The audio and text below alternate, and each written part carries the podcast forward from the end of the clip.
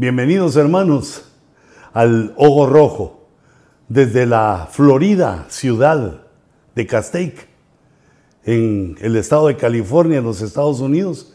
Los saluda el apóstol Luis con su nuevo programa, el nuevo programa que nos toca este jueves, queriendo eh, pues desarrollar y hablar de misterios hermosos que encontramos eh, en la Biblia. Padre, en el nombre de Jesús, danos, Señor, ojos espirituales. Permite, Señor, que los ojos de nuestro corazón capten con entendimiento el, tu mensaje, tus eh, secretos, tus misterios, que podamos decodificar aquellas cosas que dejaste solo para tus amigos, para tus amados. Permítenos, Señor, entrar en ese regocijo, en ese círculo, en ese discipulado glorioso de ser parte de los que tú amas y de los que tus ojos se agradan. En el nombre de Jesús te rogamos que traigas esa unción de entendimiento, de sabiduría, de conocimiento, para que todo lo que hagamos y digamos sea para la gloria de tu nombre. Amén. Amén, Señor. Amén. Hermanos, nosotros eh, eh, vemos en la escritura que Dios nos va dejando mensajes. Eh, habla un mensaje, habla otro mensaje. Todos esos mensajes, digamos, los deja en toda la palabra, en toda la revelación. y hay como un ADN divino. Hay un ADN celestial o espiritual en nosotros que va captando todos los, em, eh, diríamos así, va captando los eh, misterios, va captando eh, la palabra, los regalos que Dios nos va dando y, se va haciendo un formato poderoso. tal vez si me sacase en la pantalla, hermano, la, la, la, imagen que quería, ah no, las imágenes no, no nos gustan estamos contra las imágenes. Es que en el frente no puedo observarla. Y pero fíjate, cada revelación que Dios nos va dando tiene un sentido maravilloso. Pero también cuando se van juntando varias, cuando se va haciendo la suma de las revelaciones, también tiene un significado maravilloso. Y esto quisiera yo que viéramos un, ejemplo de estos, cuando Dios empieza a revelar a la humanidad eh, digamos, algunos artefactos. El primer artefacto que yo pongo ahí, que les pongo ahí en mi, eh, en ese resumen que hice, pues no sé si es exhaustivo, pero allí pongo primero el arca de Noé. El arca de Noé, digamos, el, foco que todos le ponemos es de que eh, salvó a la humanidad del diluvio y que Dios usó el arca para que Noé y sus hijos pasaran a un nuevo mundo, llegaran después del diluvio y, recomenzaran aquello que se había comenzado. Pero también tiene otro mensaje, porque el arca parece un hombre, tiene una similitud con un hombre y tiene un mensaje con el plan total o el plan, digamos, en las edades, el plan que Dios tiene con la humanidad. Luego, también Dios dio el templo de Salomón. Ah, date cuenta que estos dos eh, elementos no fueron eh, medidos, no fueron, digamos, tomadas las medidas por la sabiduría del hombre, sino que Dios eh, lo dio. Y vemos también que el templo de Salomón revela al hombre caído, al hombre que acude al altar de Jehová y al lugar santo y santísimo, para recuperarse, para levantarse del estado caído. Entonces, tanto el arca como el templo tienen un significado. Luego en Babilonia vemos que Dios le revela en un sueño a Daniel una estatua metálica, una estatua hecha con eh, varios metales y que tiene el significado del imperio, el caminar de los imperios gentiles ya que le había sido quitado a Israel eh, el imperio mundial. Entonces eh, vemos otro mensaje a la humanidad eh, en, esa estatua. Y también vemos que Dios le revela una estatua a, Nabucodonosor, una estatua de oro. Bueno, esas dos estatuas se las revela a él. Eh, una la discierne Daniel, pero la otra la quiere discernir el propio Nabucodonosor y pues se enfrenta a que lo hace mal y piensa que la estatua de oro es él, que es para él, y, entonces eh, va a la idolatría. Después de que había, eh, digamos, se había acercado un poco a, Dios por medio de esa revelación de la estatua metálica, vela de oro, y ahí eh, sigue mal. luego el rey Ciro, el emperador Ciro, reconstruye el templo en el tiempo de Nehemías y de Esdras que también ese templo eh, pues eh, tiene las medidas, medidas reveladas.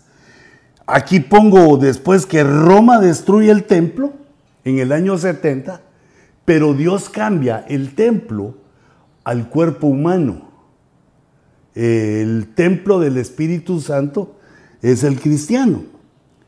Y luego viene, eh, fíjate la relación con el hombre, luego viene el templo del tercer milenio, cuando comience eh, la etapa del gobierno eh, hebreo, es decir, cuando empiece la, tribulación y el trato de Dios con Israel, se construye un templo, que es el templo que va a ser desacratizado por el anticristo, y luego viene el templo de Ezequiel, que es el templo del milenio, el templo que va a estar en el milenio, en Jerusalén, y también por último aparece la Nueva Jerusalén, que es eh, eh, también el templo eterno. Es un templo eterno. Eh, si te das cuenta, aquí puse de alguna manera cómo iban los templos, cómo iba la relación con los templos. En nueve pasos los quise, aunque son siete, porque algunos los puse doble, pero los procuré poner así para tener un entendimiento de qué es lo que Dios nos estaba diciendo, qué es lo que quería, qué es lo que quería Dios decirnos. En esta gráfica que saqué aquí del arca del pacto, para comenzar, no, no, perdón, ese es el arca de Noé.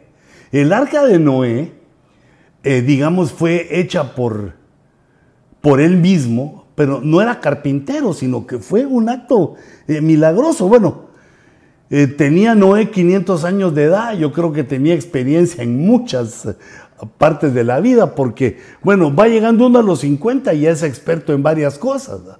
Eh, sin embargo, mm, Noé ya tenía 510 veces más. Pero eh, el punto es que Noé hizo un transatlántico con el deseo eh, de obedecer a Dios, pero no lo hizo con sus propias medidas, sino que le puso una medida de 300. si, si me pones la gráfica otra vez aquí en la pantalla, que se nos fue, gracias hermano, 300 de largo, 50 de ancho y 30 de altura, que esa es una medida pues que eh, la, vemos todos, es la medida sabia que Dios le dio. Pero cuando lo analiza alguien que es experto eh, en el cuerpo humano, eh, dice que esto corresponde con las proporciones del cuerpo. La proporción del cuerpo que este hermano dice es que la altura de un humano debe ser seis veces la anchura. Y aquí vemos que el ancho es de 50. Y seis veces eso sería 300. 50 por 6 sería 300. Quiere decir que el ancho del arca era seis veces. Perdón, al multiplicarlo por 6 nos daba la altura. La altura entonces era seis veces el ancho. Pero no solo ahí se queda sino que también la altura debe ser 10 veces su profundidad. En este caso, la profundidad es eh, la altura, que es de 30, y el largo de 300. Eh, si vemos al hombre acostado, es la altura. Pero aquí como lo tenemos acostado, lo, nombramos como largo. Y la altura, que sería ese 30, debe ser 10 veces su altura. Y si multiplicamos 30 por 10, nos da también 300. Entonces quiere decir que la altura del hombre debe ser seis veces su ancho y diez veces. Ah, su plexo, su plexo, de, de esternón a, a espalda, de frente a atrás, debe ser diez veces. Pero sí, como que nosotros estamos hechos, o Dios nos hizo así, pero eh, culpa de los hamburgueses y, todo lo que comemos mal, mm, ya no estamos tan exactos como en esta proporción, pero digamos, hablando de, de la palabra, me parece algo maravilloso entender esto. Entonces que cuando Dios le estaba dando a Noé, le estaba diciendo, aquí está el hombre dormido, aquí está el hombre muerto, está muerto por su pecado.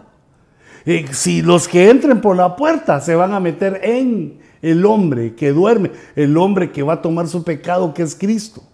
Y podemos ver también en la figura que, eh, digamos, esa puerta por donde se entra es eh, la, apertura que le hicieron a Cristo, la herida que le hicieron a Cristo con la lanza y con la cual él eh, brotó sangre y agua, que es ahí donde se da, digamos, el inicio, se toma como el inicio de, la iglesia, donde nace la iglesia cuando de su costado brota sangre y agua. Y entonces vemos tirada, vemos acostada al hombre eh, Jesús muerto, tipificado eh, en, la, en el arca de Noé, y Dios mandándole un mensaje mucho más profundo de la salvación en medio del diluvio, sino que mandándonos el mensaje eh, profético, escatológico, que iba a venir uno, que iba a morir, y que los que entráramos por la herida donde brotó agua y sangre, nos íbamos a meter en él y que ahí íbamos a pasar pues todos los peligros de la inundación y del diluvio.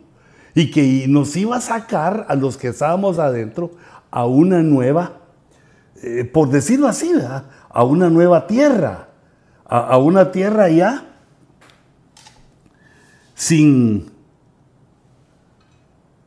eh, sin los peligros del pecado, sin la contaminación del pecado y ya después de haber pasado el diluvio.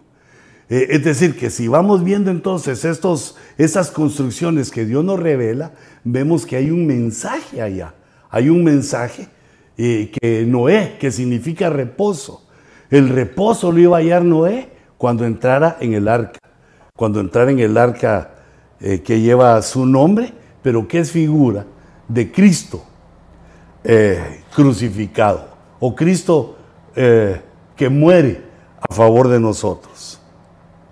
Entonces tenemos el arca que es el hombre hecha de madera que tipifica la humanidad y el diluvio que es, son los juicios, las situaciones y que se puede ver de muchas maneras.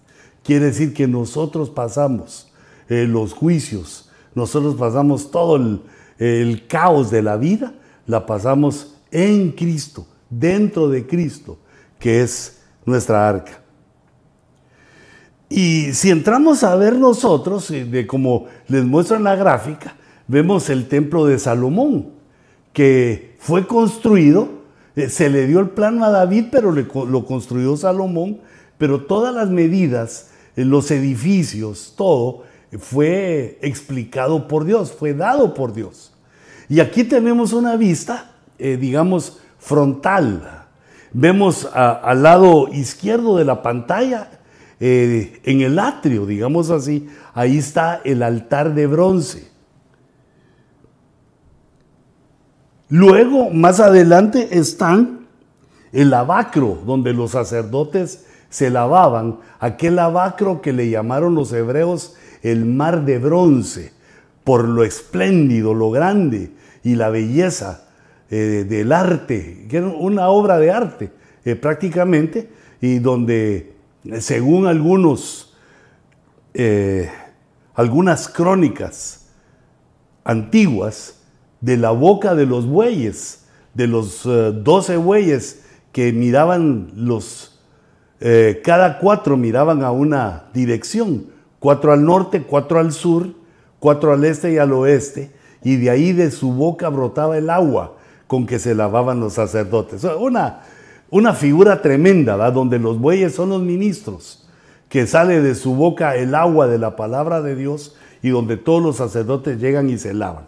Pero date cuenta, si me, si me regresas a la gráfica vos, para irla viendo, eh, primero estaba el altar eh, de bronce, luego estaba ese lavacro sacerdotal, después vemos las dos columnas, Jaquín y Boaz, y que estaban, eh, digamos, frente al templo, y luego venía el lugar santo, el lugar santísimo. Y ahí se ve una estructura, un edificio que es un poco menor que el santuario, el lugar santo y el lugar santísimo, que eran habitaciones y eran lugares eh, de los sacerdotes, donde tenían sus eh, herramientas sacerdotales, donde se guardaban los tesoros, las ofrendas, donde se guardaban todas las cosas. E, esa es una visión, eh, digamos, lateral del templo. y ahora quisiera pasarme al lado imaginativo. En esta otra, en esta otra gráfica, las columnas Javín y Boaz caen y llegan exactamente hasta donde está el altar. Y eso forma las piernas y los pies. Los pies llegan a ser eh, el altar de bronce y las piernas son las columnas. Y luego el lugar santo es eh, el abdomen, el cuerpo, y la cabeza es el lugar santísimo. Las oficinas o los salones donde estaban los sacerdotes eh, pasan a ser los brazos. Y a cada lado del, templo habían cinco lavacros, que aquí en la gráfica aparecen como los dedos, los dedos del brazo, los dedos de la mano, porque también el altar eh, perdón, el templo visto de esta manera tipificaba, al igual que el arca de Noé, al hombre dormido, a, Cristo como sumo sacerdote, eh, que dormía y mientras dormía, mientras no estaba en la tierra, ministraba a la humanidad, eh, ministraba a los creyentes con el agua por la fe, de acuerdo a como lo miraban los hebreos. Eh, entonces quiere decir que el templo de Salomón, eh, viéndolo así, de esa manera frontal, y botando las columnas, se ve también como un hombre acostado. Pero hay una tercera faceta, eh, si me la pasas. porque aquí lo que nos está diciendo este sumo sacerdote, digamos, en el arca, Jesús de madera, Jesús verdaderamente hombre y aquí en el templo, Jesús, verdaderamente Dios, como venciendo a la muerte y como listo para la resurrección, venciendo a la muerte y, ya en el proceso de la resurrección. Por eso es que este templo Dios permitió que fuera eh, lleno de joyas, lleno de, oro y de cosas porque tipifica al sumo sacerdote. Y una tercera, eh, que es, eh, digamos, eh, en este dibujo, vemos que el lugar santísimo quedaba sobre la piedra donde descansó, hacía siglos, donde había descansado Israel, Jacob, cuando salió eh, cerca de una ciudad que se llamaba Luz, o sea, así se había llamado, ahí reposó su cabeza y ahí se encontró que eso era puerta del cielo, casa de Dios, puerta del cielo, ungió la piedra con aceite y ahí, ahí mismo, sobre esa misma piedra en la que descansó eh, Jacob e Israel, ahí es donde se fundó el templo y donde quedó el lugar santísimo donde Dios nos dice que la mente debe quedar puesta sobre la roca. La mente del hombre debe estar puesta sobre Cristo, sobre la roca. Y entonces vemos aquí esta tercera fase, eh, eh, una faceta, o, el hombre, digamos. El hombre acostado, ya de una manera más, más perfecta, más estilizada. Eh, Jesús, verdaderamente Dios, tipificado en el templo de Salomón. Y Cristo, como hombre, tipificado en el arca de Noé.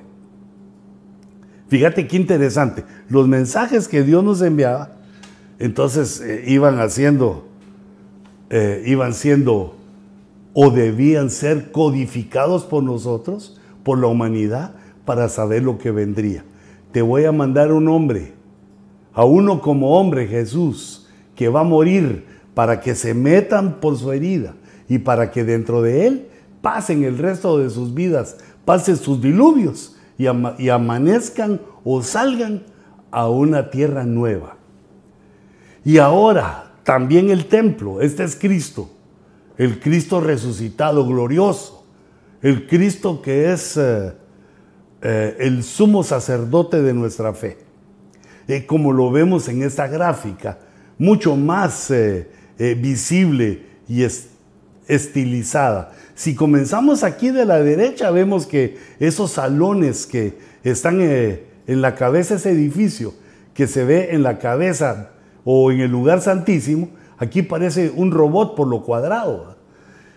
Eh, pero es como un turbante esto que aparece eh, sobre a la derecha del lugar santísimo. Es como el turbante que llevaban los sacerdotes, eh, donde adornaban su cabeza y su mitra que decía santidad a Jehová. quiere decir, hermanos, que el lugar santísimo tipifica la cabeza. Aquí estamos hablando de Cristo. Y luego el lugar santo tipifica eh, del cuerpo, su abdomen. Esos eh, salones para sacerdotes laterales son los brazos del hombre que está también caído, está acostado. No se puede levantar, pero al tirar las columnas, Boaz y Javín le ponen piernas a sus pies que es el altar de, bronce, y entonces para allá levantarse, porque ahora lo que esperamos es el momento de la resurrección.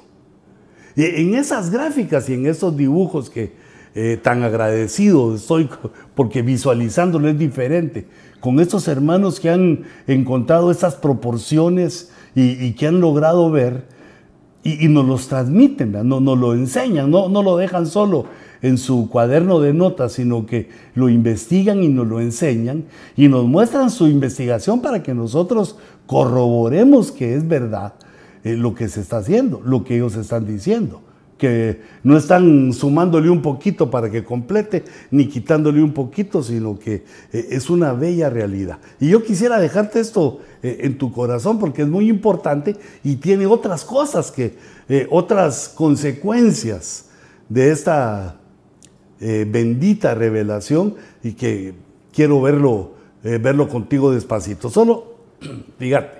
Luego la tercera que hablamos fue la estatua de Daniel, que también tipificaba a la humanidad, a los cuatro gobiernos mundiales eh, que se iban a levantar antes de que viniera el fin.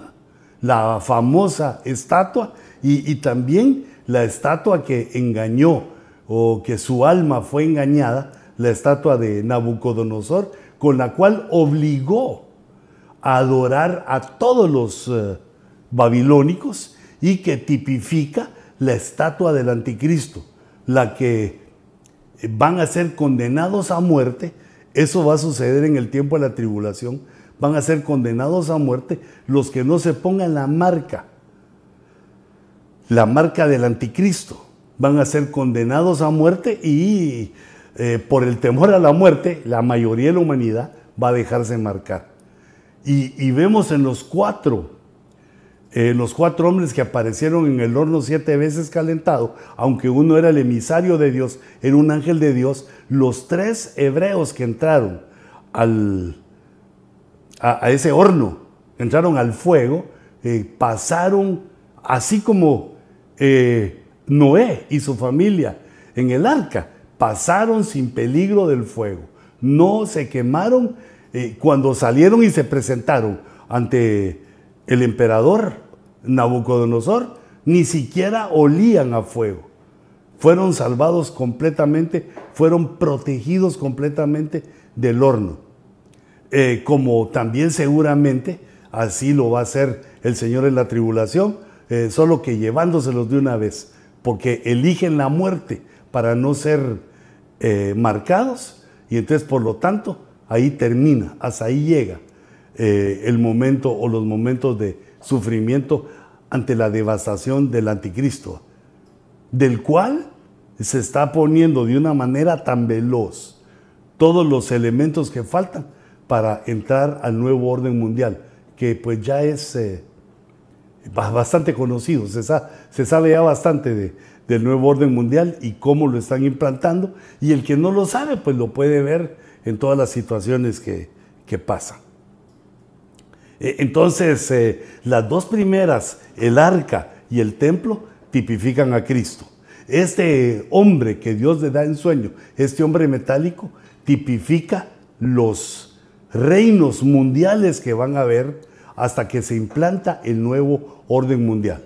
Así aparece, eh, digamos, eh, el oro, que es Babilonia, la plata, que es Medo-Persia, las piernas, que son de hierro, que habla de Roma. Y al final de las piernas entra el barro, que es el cuarto elemento. Eh, aunque este no, no es totalmente un metal, pero contiene metales.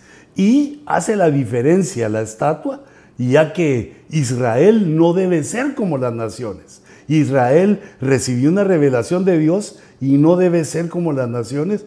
Por eso es que la ponen diferente al oro, a la plata y al bronce. Me lo, me lo pasé me comí el bronce que era Grecia y llega hasta Roma con el hierro. Esos son los cuatro elementos y entonces el quinto sería el barro, que es figura de Israel y se, va, se mezcla el barro con el hierro y entonces da lugar a la parte final de la estatua que es eh, eh, los dedos de los pies, los pies y los dedos de los pies, que son los diez reinos con los cuales se organiza el anticristo en el nuevo orden mundial. Eh, quiere decir que la estatua que le revelaron a Nabucodonosor nos habla del hombre, la humanidad, qué es lo que hacen, cómo se profetiza, escatológicamente, proféticamente se ve cómo la humanidad va llegando de cultura en civilización, de civilización en civilización, va llegando hasta el nuevo orden, eh, que son los diez dedos, y de ahí viene la piedra, no cortada de mano, que rompe la estatua, la destruye y la, vuelve pedazos. Apareciendo entonces eh, eh, los cinco, los cuatro elementos metálicos, Israel como el barro, y, luego eh, como sexto, digamos, elemento, barro mezclado con hierro, que es el nuevo orden mundial. Entonces ahí ya podemos llevar eh, cómo cada revelación nos va dirigiendo, mientras Cristo hace la obra eh, en la cruz, tipificado en el arca de Noé, mientras está como sumo sacerdote, tipificado en el templo de Salomón, también hay otro hombre, digamos así, tipificado en la estatua, que es la humanidad caminando hacia el nuevo orden mundial, influenciada por el enemigo, influenciada por el diablo. Y vemos que este templo es destruido por Babilonia. Eh, el templo de Salomón es destruido por Babilonia. Y aparece otro. Aparece el templo de... Mm, ¿Cómo se llamaba ese muchachón? Herodes. Si ahí lo tengo con letra grande. El templo de Herodes, donde Jesús, aquí les puse el verso 20 del capítulo 2, eh, donde están acusando a Jesús de que Él lo va a destruir, que Él dijo, que Él había dicho que iba a destruir el templo. Y entonces los judíos dijeron, en 46 años fue edificado este templo, y tú lo levantarás en tres días. Pero Él, pero Cristo hablaba del templo de su cuerpo. Pues Cristo ya estaba dándonos eh, una enseñanza ahí, ya, ya la había dado con su predicación, que el templo iba a dejar de ser de piedra, que el templo iba a dejar de ser de acuerdo a la naturaleza de la realidad humana y que se pasaba al hombre, que es prácticamente lo que nos venía enseñando, porque nos hace Dios un arca de madera y nos dice, este, este es Jesús. Arca igual hombre por las proporciones. Un remazo ahí, una revelación. Luego, el templo, el templo también es el hombre, también aquí está, el templo va a llegar a ser el hombre. Donde yo doy salvación va a llegar a ser eh, el hombre. Yo uso el templo para salvarlos, pero el, templo va a ser un hombre. Y vemos nosotros cómo a partir de Jesús queda, nos lo da, nos da el Señor. El privilegio de ser templo del Espíritu Santo. Que lleguemos a ser nosotros templo del Espíritu Santo. ¡Ja! ¡Qué tremendo! Y nosotros muchas veces pensamos que el templo es, ah, ¿quién dijéramos? Que el templo es una catedral bella o un, un edificio grande y bello que logramos eh, rentar o donde nos congregamos. Pero nosotros debemos tener ya la conciencia de la revelación que nosotros somos el cuerpo de Cristo, que Dios está tratando con el hombre. No, que nosotros somos el templo del Espíritu Santo. Nosotros el cuerpo de Cristo lo comemos en la Santa Cena, nos acercamos a lo espiritual porque somos templo del Espíritu Santo.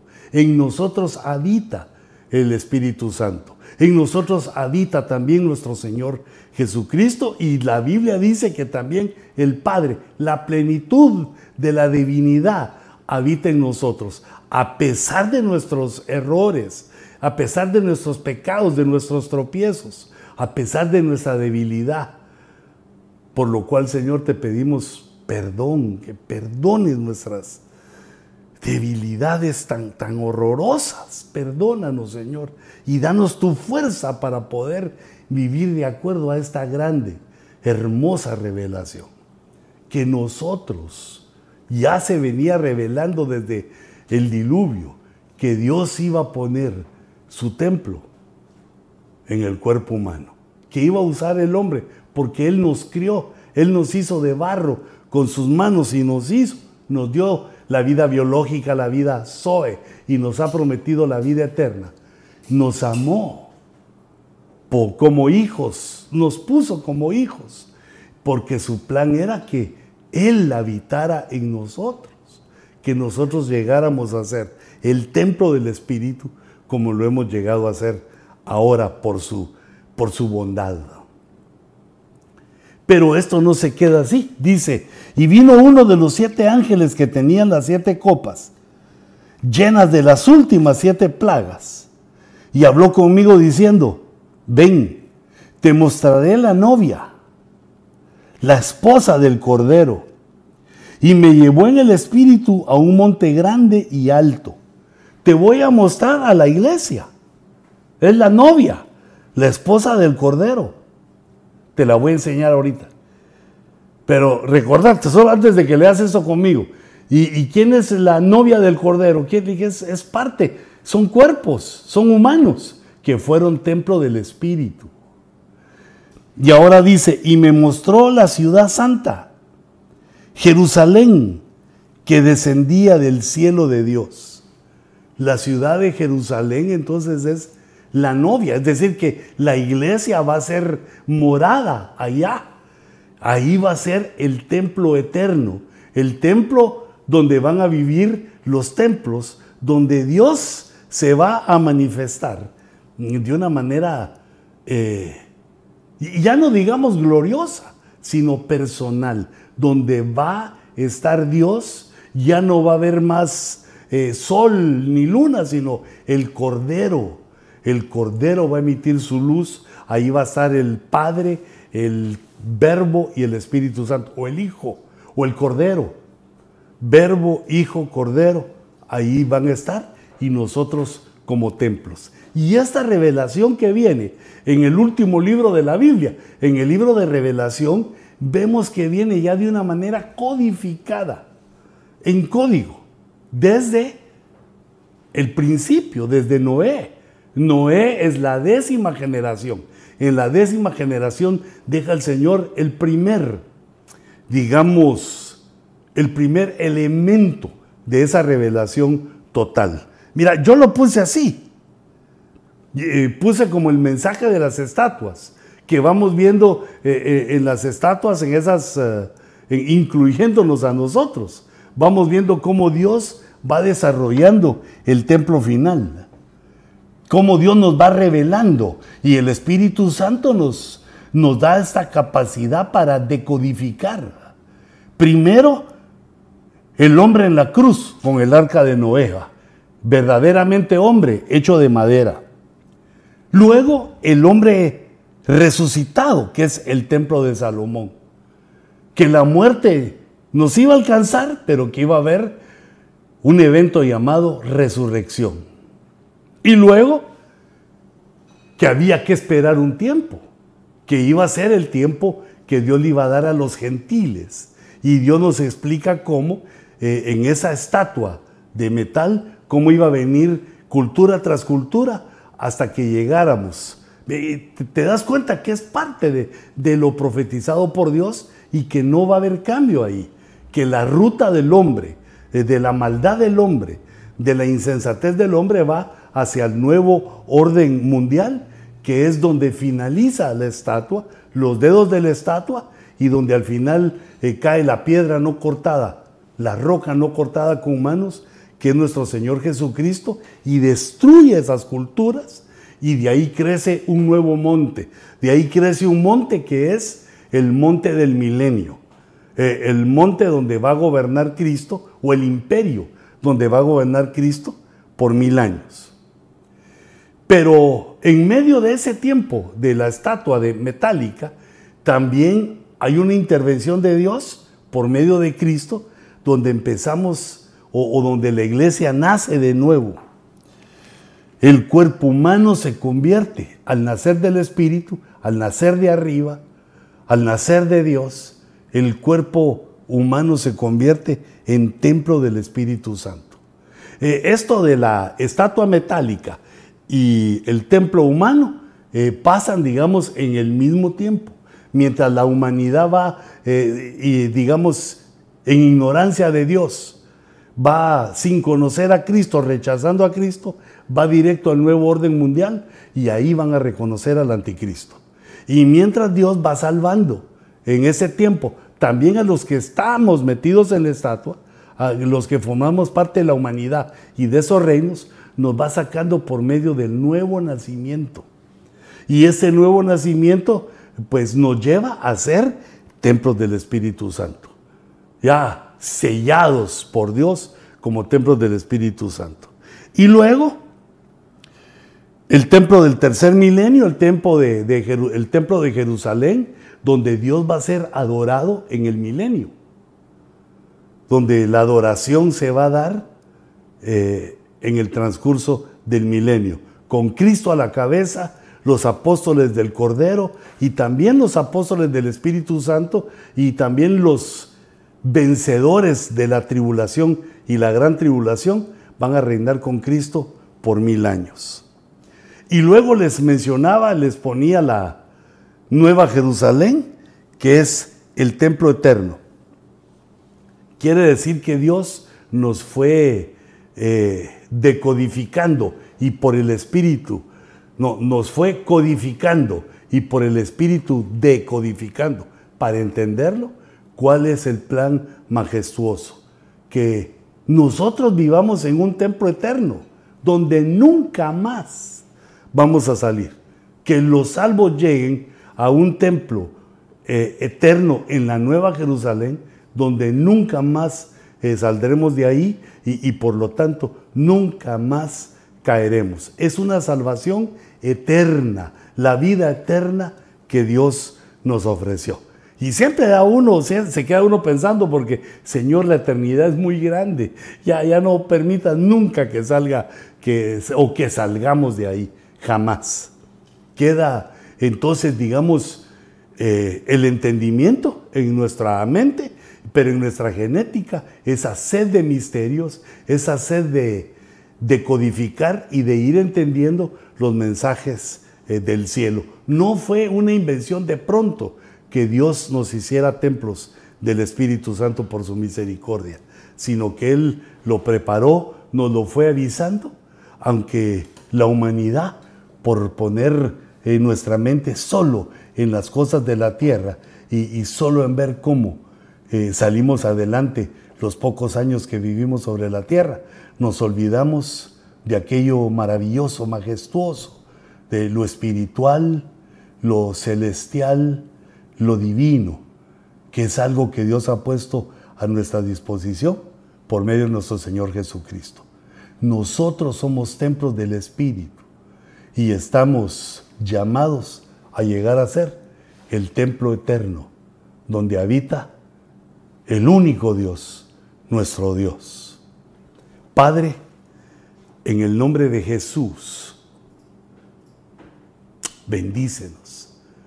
Padre, por favor, permite que esta palabra llegue a nuestra mente, a nuestro corazón, a nuestro entendimiento y que podamos alcanzar a ver la grandeza de las cosas que tú tienes preparada para nosotros. Te ruego, Señor, que nos des esa capacidad para tomar, para ser nuestro, para ser parte de nosotros.